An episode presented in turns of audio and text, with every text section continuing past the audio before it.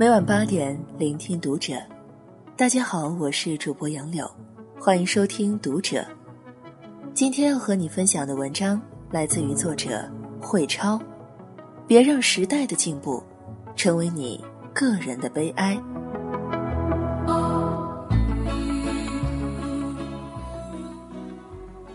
并不是所有人都憧憬未来，或者说，并不是所有人面对未来时。都做好了准备。新年伊始，人类的某个群落就感受到了一股森然寒意。一位神秘的杀手出现了，他兵不血刃，一出手就连斩人族六十位顶尖高手，几乎连一丝尊严都没有留给人类。没错，他的名字就叫 Master。他甚至不是人。而只是一个虚拟的系统，是人工智能系统阿尔法狗的升级版。Master 本身就是个很有深意的名字，你可以把它翻译成大师，但也许主人才是 Master 的正确翻译方式。他以这样的方式公然亮剑全人类的围棋高手。人类听好了，我的时代到来了。显然，放眼整个人类，Master 目前已无对手。连胜六十位世界最顶尖的围棋高手之后，可以说有关围棋的一切都开始改变了。网络上甚至有悲观的围棋爱好者发出这样的悲鸣：从今以后。围棋还有必要存在吗？所有赛事的金牌得主都已锁定，人类棋手穷其一生也只能争个第二，都散了吧。这就是我们所处的时代，它不断迭代且不容置疑。我们这一代已经注定与稳定无缘。我不止一次的。提醒过那些手捧金饭碗的亲戚朋友，这个世界正在同你们曾经所熟悉、现在所依附的体制迅速撕裂，再没有什么是一成不变的了。所以，永远不要放任自己沦为一种寄居状态，要时刻保持站姿，即便你现在端着金碗，也不要吃得太饱。否则，碗碎了的那天，你会无助的发现自己已经丧失了奔跑的能力，丧失了自己捕食的速度和视角。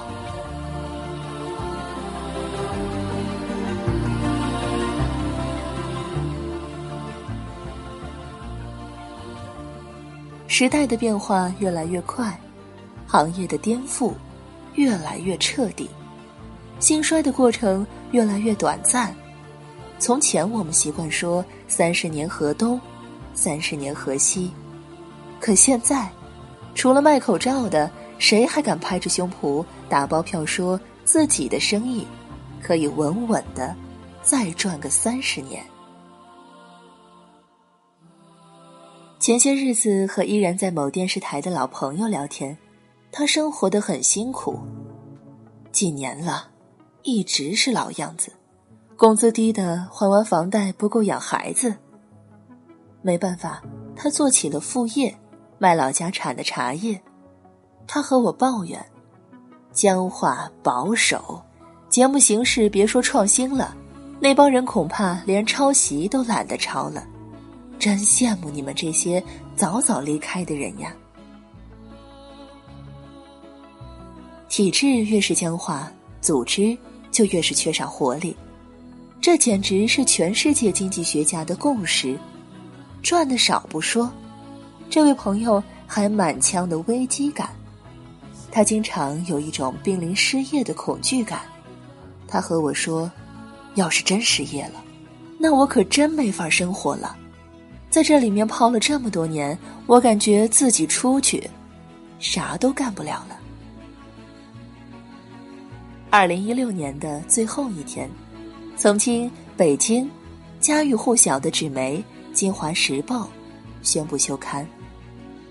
坦白讲，金华不是第一个倒下的传统媒体，更不会是最后一个。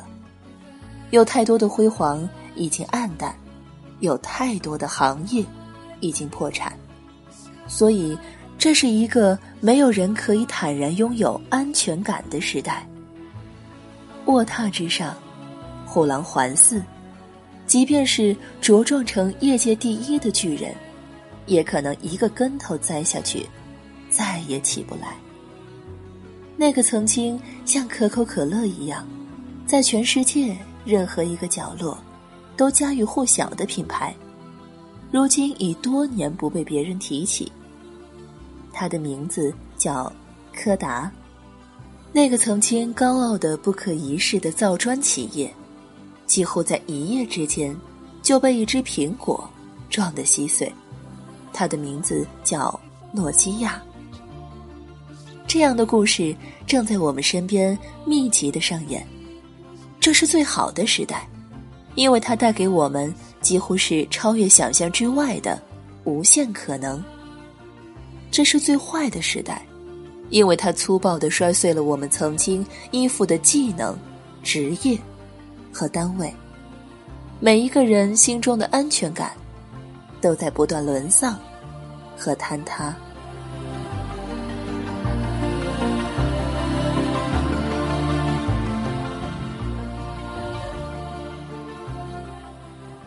如果描述这个时代人群的共同心理画像，我想必然有一支画笔。会写下这样的关键词：缺乏安全感。而显然，这将是未来的常态。所以，一些人恐惧未来。对于他们而言，对于他们的行业而言，未来令人恐惧，因为它总蕴含着一些不确定性和令人心悸的未知挑战。这种恐惧的心理源头就是被抛弃感，你不再重要。我们不再需要你了，你身上的价值，这个时代已经不需要了。实际上，无论是爱情还是职场，无论是生活还是时代，个体的焦虑和安全感缺失，就是源于自己可以被替代、自己可以被抛弃的心理恐慌。这就是现代人内心缺乏安全感的根源。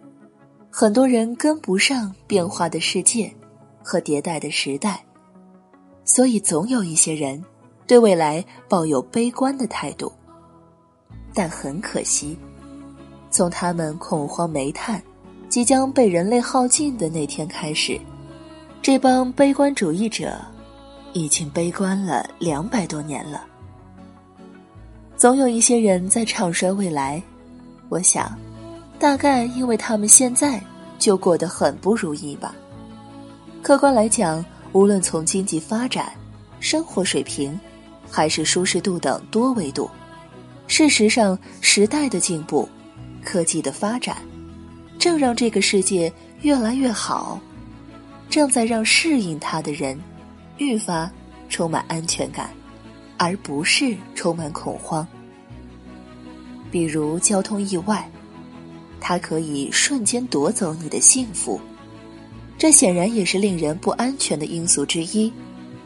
每年，公路交通事故都会造成数百万人的意外死亡，而造成意外百分之九十五以上的原因，都是因为疲劳驾驶和违章。而交通意外这种不安全的意外因素，显然会在我们有生之年。大幅降低，甚至完全消失。这完全得益于技术的进步和人工智能的发展。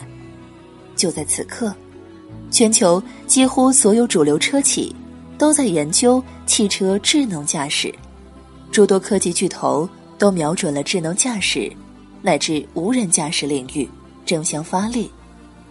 在国际上，NHTSA 和 SAE。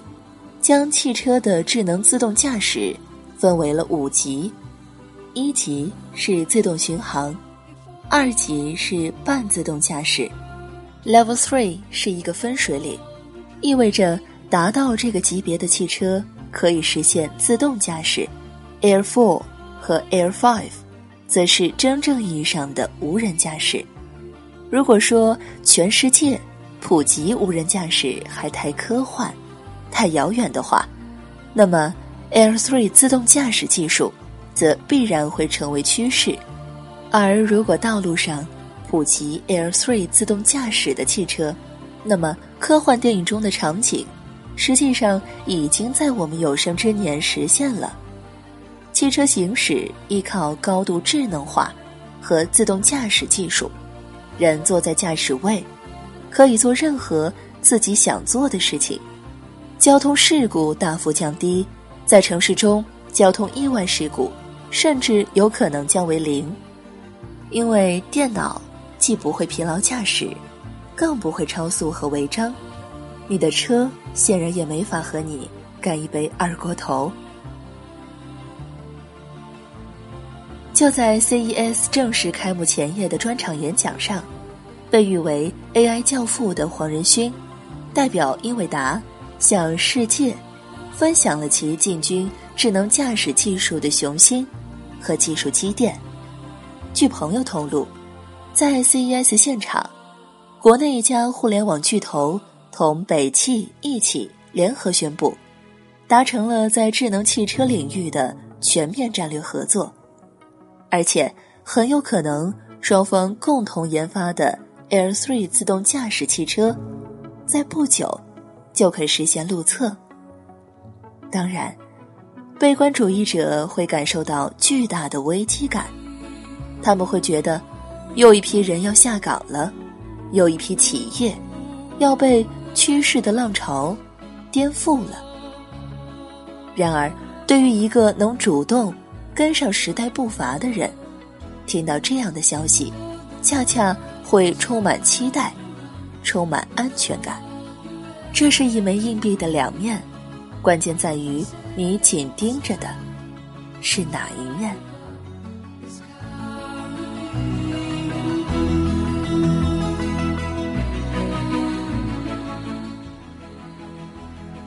每个人都应该正视这枚硬币。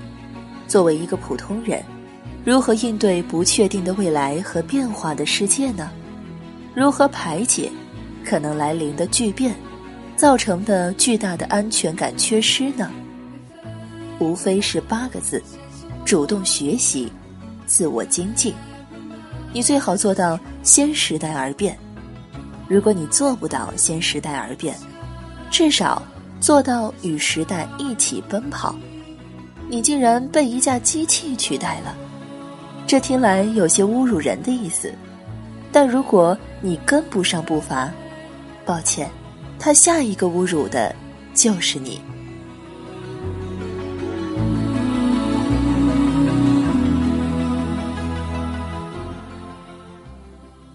持续学习这四个字，早已经不是超越他人的筹码了。